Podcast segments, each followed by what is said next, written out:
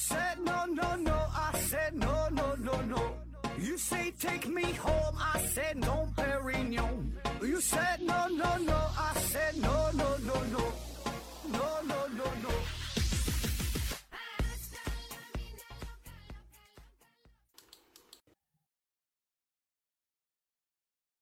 拼命探索不求果，欢迎您收听思考盒子。本节目由喜马拉雅平台独家播出。这一期啊，我们聊一个与吃有关的话题啊，更准确的说呢，应该是粮食的储备啊。问题呢，来自于幸福的夏洛 X 啊，这是咱老听友了哈，经常提问啊。他说：“盒子老师，我是黄河流域的北方人，我们那的国家粮库啊，里边存的都是小麦啊。那么南方都种水稻，他们粮库里会存大米吗？”思维盒子回复说：“也可以存玉米啊。”关于这个粮库。存粮食的问题啊，那冷不丁的一提到粮食的储备啊，似乎呢这个话题离我们非常非常的遥远，甚至说是没有什么关系啊。就是我小时候那阵儿呢，就家在农村嘛，那时候各个家都会种水稻呢。我我们这边也都是种水稻比较多啊，啊种玉米的也有啊。然后种水稻就是每年十一的时候呢，要割稻子，割完稻子呢打稻子，打完稻子呢还得把那个稻子，呃送去这个磨稻子。把那个稻壳得脱壳啊，才能变成大米嘛啊！家家户户呢也都会储存粮食，那可能都得几百斤、上千斤、几千斤的啊。那时候那个大米装的那个袋子也是比较大，起码都得一百斤的那种大麻袋是二百斤的，是吧？然后磨出当年这个新大米嘛，新米，新米跟陈米那也不一样，那新米煮出的大米煮出的粥那那也好吃，哎，上面感觉油汪汪的，空嘴就能造两碗。现在大米。现在都是买着吃了，现在买那大米都是小包装，超市卖的都是二十斤、三十斤，顶多五十斤的啊。再种确实也是拿不动，也是费劲儿，对吧？随时吃，随时就买啊。我感觉咱们这代人，就是八零后、九零后、零零后，对吧？你成家过日子了，也没有呃储存粮食的习惯，都是现买现吃，是吧？比如说真的发现家里没有米了，去楼下小超市就拎一袋就上来就完事儿了。就是这个消费习惯、生活习惯跟过去完全不同。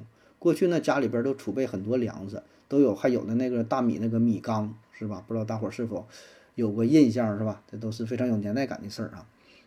而且吃饭的时候呢，对于粮食的态度也不一样啊。虽然咱们从小背古诗嘛，“离离原上草，一岁一枯荣”啊，“谁知盘中餐，粒粒皆辛苦”，是吧？但也就是背背古诗，现实生活当中呢。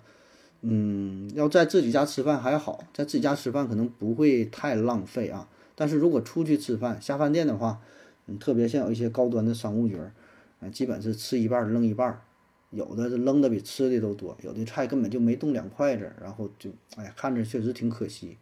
我看各种数据报道嘛，说中国每年浪费的粮食可能就够多少多多少人吃啊，真是说，咱这个真是生活好了是吧？很多事儿也是不在意了啊。就咱们对于粮食基本上没有什么危机感，没觉得说这个粮食会有一天没有没有饭吃，对吧？就觉得花钱我就能买来粮食，随时都能买得到，这就是理所应当的事儿。哎，从来没想过说爆发粮食危机会饿死人，是吧？所以我觉得他这个问题也挺好的，就是这个角度呢，反正我之前是没想过，哎，所以我觉得这个问题可以拿出来聊一聊啊。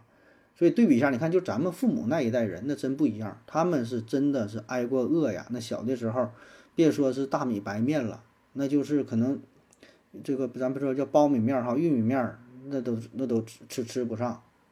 甚至说那时候吃树皮，树皮可能都吃没有了，对吧？再再往前倒那些特殊的时代，啊，所以就咱也不用吹，就是咱这个能吃饱饭，过上好日子啊，家里边还买个小汽车啥的，这也就是最近这。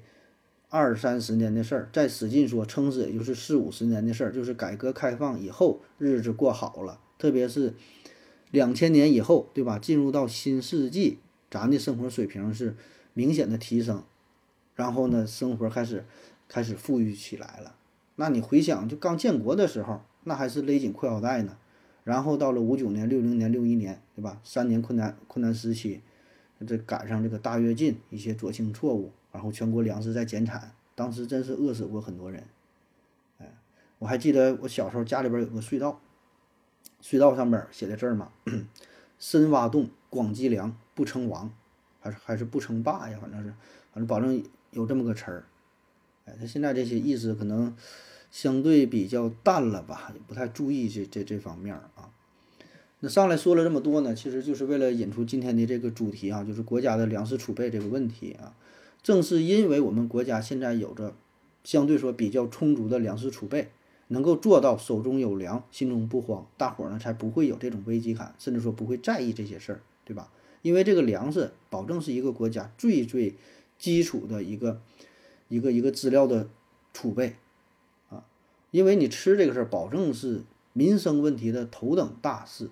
对吧？你说什么钢铁呀、石油啊、煤炭呐，对吧？这都很重要。但是比起这里边，这这个相比的话，保证吃呢还是更重要的吧？你吃要没法保障的话，其他很多事儿那都没法开展了，那都民心都不稳定了啊。话说呢，在《史记》当中啊，《霍兹列传》这里边记载了这么一个故事，说这个秦朝啊，在败亡的时候呢，各路英雄豪杰都开始争夺他的金银珠宝。但是唯独有一个人，哎，他比较特殊哈，人士哈，老人，老人呢，他的祖先呢曾经担任过都道昌吏，哎，就是管管粮食的吧啊，所以呢，哎，他就挺有脑瓜哈，他用地窖储藏了很多的粮食，他不抢那些金银珠宝。然后没过多长时间，哎，楚汉两军相持于荥阳啊，荥是是荥荥荥阳啊，就是现在在河南这个地方啊。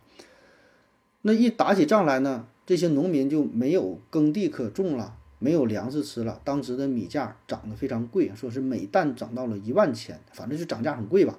哎，然后这老人家大哥呢，他就卖粮食发大财，各路豪杰的金银珠宝就都归他了。那后来刘邦之所以能在楚汉争霸当中胜出，也是与粮食有着密切的关系。说楚汉争霸时期啊，这叫汉汉兵。呃，胜时多啊，项王兵霸食绝，就是汉军呐，这些士卒呢气势很旺盛，粮草充足，他有吃的。而项羽这边的士兵呢已经很疲惫了，粮食也快没有了。所以这就是汉军得益于啊，他有充足的粮食。哎，他是占领了呃秦朝非常著名的粮仓，叫敖仓。哎，敖仓，敖仓这个地方在现在的河南省郑州市桃花峪这地方啊。地处是黄河和，呃积水的分流的地方。在春秋战国时期，中原地区战事频发，特别是这个中原之中，这个郑州这个位置是吧，很重要啊。那么在秦始皇统一中国之后，老秦就在鳌山这地方设置了大量的粮仓，这就想应对随时爆发的战争。除此之外呢，鳌山还是古代漕运的中转站。啥叫漕运呢？就是利用这个水道，有河道啊、海道啊，调运粮食。所以当时这个敖仓的储存粮食非常丰富，战略价值就非常非常重要啊。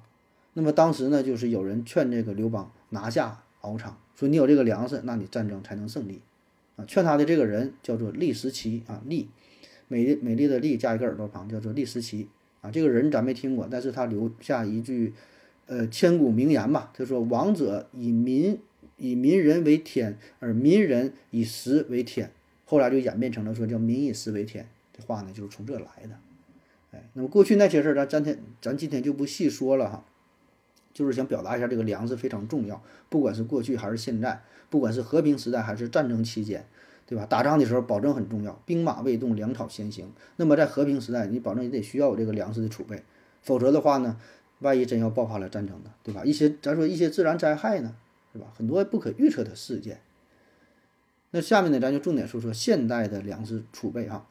那放眼全世界呢，各个国家的粮食储备的思路呢也不太一样，储存的多少呢也不一样哈。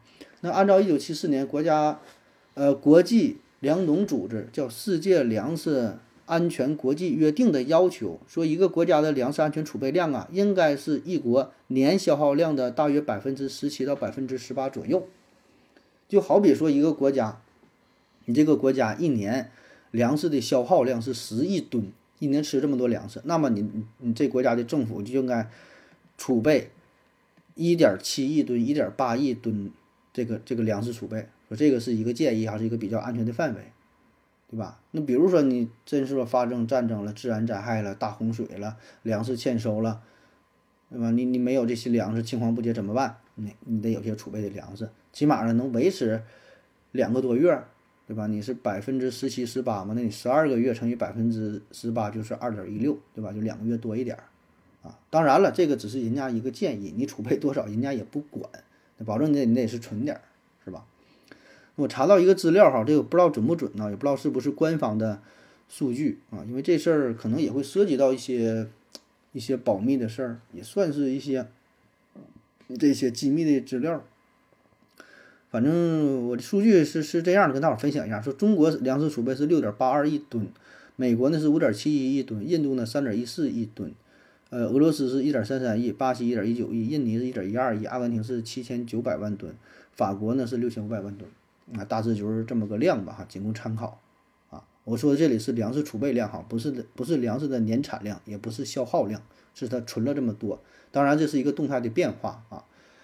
那么我们储备了这么多粮食哈，够吃多长时间呢？就是如果按它这个数来算的话啊，二零二零年五月十六日，中国国家粮食和物资储备局披露，说全国政策性粮食库存数量和质量大清查的结论是，目前国家粮食库存的数量可以满足居民全国居民一年以上的正常消费需求。啊，说二零二二年全国粮食消费量呢？是六点八七亿吨，那你看正好跟咱储备量六点八二亿吨这就符合上了啊，就说这些粮食够咱吃一年啊。当然这里说的粮食并不是特指这个大米啊，也包括说什么玉米呀、小麦呀、大豆啊等等啊，这些就是都算哈，这粮食储备。但是呢，粮食储备有这么一个问题啊，这粮食它有一定的保质期，你放时间长了，它保证变质了、腐败了，对吧？被虫子克了，一般来说这个保质期也就是四五年儿啊，所以呢，这是一个轮转。中国国家粮食部门明确规定，说粮食储存到规定年限之后，不能再作为粮食出售啊。其依据主要就是因为粮食储存过久，粮食的呼吸作用会消耗有机物，造成营养缺乏。根据中央储备粮油轮换管理办法，说这个粮食每年呢都要进行部分的轮换，推陈出新。哎，它有这么一个过程啊。但是不同的这个粮食呢，它的呃，轮换的时间也不一样啊，南北差也是有一定差异啊。一般来说，豆类啊轮换的比较频繁，一般是一年两年就得换；小麦呢，可能得三四年、三五年的换啊，这个有一定的要求。然后还有一个问题呢，就是关于这个呃粮食储备，它得必然会用到粮仓，但是呢，粮食这么多，呃，有一些国家这个粮食这个粮仓可能就不够用了，它装不下呀，因为它一些基础建设可能也不是特别完备。这呢也就会造成了一些粮食露天储存啊，然后出现了很多浪费的情况。比如说印度，印度这是世界的产粮大国，也是储粮大国啊。那么二零一二年，据说报道它有一千九百万吨的粮食就是露天存放的，这是十多年的数据哈，我不知道现在咋样了啊。所以这就造成粮食浪费啊，因为粮食本身的特点嘛，你保存不好，你变质被虫咬了，那你一年放一年，放两年，再放几年，那没法吃了。那么我国是怎么保存的呢？哎，我国有很多的高科技啊，有很多的黑科技啊。简单说几个哈，比如说有这个呃粮食储藏袋儿技术。传统的这个粮食呢，就是直接堆放在粮仓当中啊，没有这个独立包装。这个粮食储藏袋呢，相当于给它独立包装起来啊，在这里呢就可以很好的控制它的温度啊、湿度啊啊，减少它变质的可能性啊，可以这么存放啊。再比如说有这个气密包装技术啊，气密包装技术这个是基于缓慢减少酶活性、降低氧气浓度、减少粮食的呼吸作用和代谢的新型储藏技术啊，因为它接触空气、接触氧气，它也有这个呼吸有这个变化，对吧？你给它封闭起来了，也是减少这种反应啊，保存它的质量。再有呢，这个虫害控制技术，这个虫害呀，在粮食储存过程当中是一个不可避免的问题，各种小虫子，什么。叫什么来着？有个叫米象，还有叫什么？反正各种各样虫子。我那天还搜那个照片呢。然后呢，咱们有这个虫害控制技术，比如说有这个光催化杀虫技术、微波灭豆荚虫技术，哎，等等吧，各种各样的技术吧，就尽可能保证粮食的安全和品质。那还有其他什么智能储存技术？啊，智能储存技术，这个就是将现代信息技术和传统的储存技术相结合，可以对这个粮食呢进行实时的监控，并且呢自动调节里边的温度、湿度、氧气浓度很多参数，尽量让它达到一个最佳的储存条件啊。然后呢，咱们来介绍几个中国储粮的这个大省吧啊，比如说河南省，河南这是咱中国的中部省份哈，河南具有非常丰富的农业资源和良好的农业气候条件，每年储粮大约是三千万吨左右啊。还有像河北啊，这是我国北方地区了哈，呃，在农业生产当中也是具有非常重要的地位，每年储粮大约也是三千万吨。还有像湖南啊，湖南每年储粮大约两千万吨，山东。山东储的多啊，每年得四千万吨左右。山东有非常非常广阔的耕地，丰富的农业资源。还有呢，像江苏啊，这沿海城市啊，也这个沿海省份啊，每年储粮呢是两千五百万吨。还有就是咱东北的黑龙江啊，黑龙江它都拥有广阔的黑土黑土地，还有非常适宜的呃农业气候条件，每年呢储粮是三千五百万吨左右啊。这是几个储粮的大省啊。最后呢，咱们介绍一个非常有名的这个粮仓啊，粮仓储粮得放粮仓里边啊。这个粮仓可大了哈，这个粮仓呃容积这个库存量达到了五百万吨。这个粮仓五百万吨，五百万吨什么概念？就是够咱中国十四亿人，你就放开吃，正常这么吃能吃七天。这个粮仓啊，这就是黑龙江的富锦粮库啊，富锦粮库。这个富锦市啊，这是黑龙江数一数二的产粮重镇啊。它呢是位于黑龙江省的东北部三江平原的腹地啊，是黑龙江省的呃，这是佳木斯市代管啊这么一个县级市啊，连续十二年获得全国粮食生产先进市的称号，素有“黑土绿谷粮都富锦”之美誉啊，所以这个。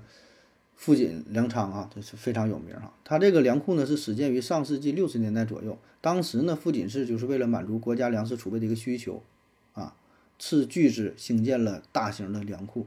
那么随着时间的推移呢，这个库存量是越来越大。呃，如今呢可以说是中国最大的粮库之一了，里边存的种类也很多啊，小麦呀、玉米呀、大米呀也都有啊。所以这个南北方的区别。有一定区别，但是也不是特别特别的大，因为现在有一些物流也有，对吧？而且呢，南北它它也都种这些东西，对吧？也都有啊。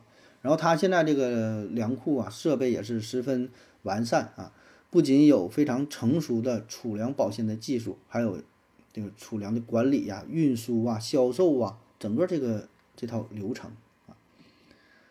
二零。一九年十月十四日，国务院新闻办时隔二十三年再次发表了《中国粮食安全白皮书》，说中国粮食年产量占全世界的四分之一左右。二零一八年，中国粮食产量近六点六亿吨，其中啊，比一九九六年的五亿吨增加了百分之三十以上，比一九四九年的一点一亿吨，呃，说增加了这个近六倍啊。目前，中国人均粮食占有量达到四百七十公斤左右。比一九九六年的四百一十四公斤增加了百分之十四，比一九四九年新中国成立的二百零九公斤增加百分之一百二十六，高于世界平均水平。目前中国呃谷物的自给率超过百分之九十五啊。那么看到这个数据啊，还是比较欣喜的，是吧？咱们用着是百分之多少的耕地，解决了百分之多少的人口的吃饭的问题，这个是很不容易的，对吧？因为咱们。这人口众多，但是适宜的耕地呢又不是特别多，在这种情况下，你说咱能自给自足，能吃饱饭，其实这也是一个很很很大的一个进步了。但是咱们平时可能并不在意啊。然后这个白皮书也指出说，从中长期看，中国的粮食产需啊，应将维持紧平衡的状态啊，确保国家粮食安全这一根弦儿一刻。也不能放松，哎，所以呢，这也是给咱一个提个醒儿，是吧？虽然日子过好了，但是呢，珍惜粮食这个事儿呢，这根弦儿呢不能放松，是吧？珍惜粮食啊，光光盘行动啊，该打包打包啊，是吧？反正这个，感谢各位收听吧，今天节目就是这样啊，拜拜。如果你也想提问的话，请在喜马拉雅平台搜索西西弗斯 FM，在最新的一期节目下方留言即可。回答的可能比较慢，不要着急哟。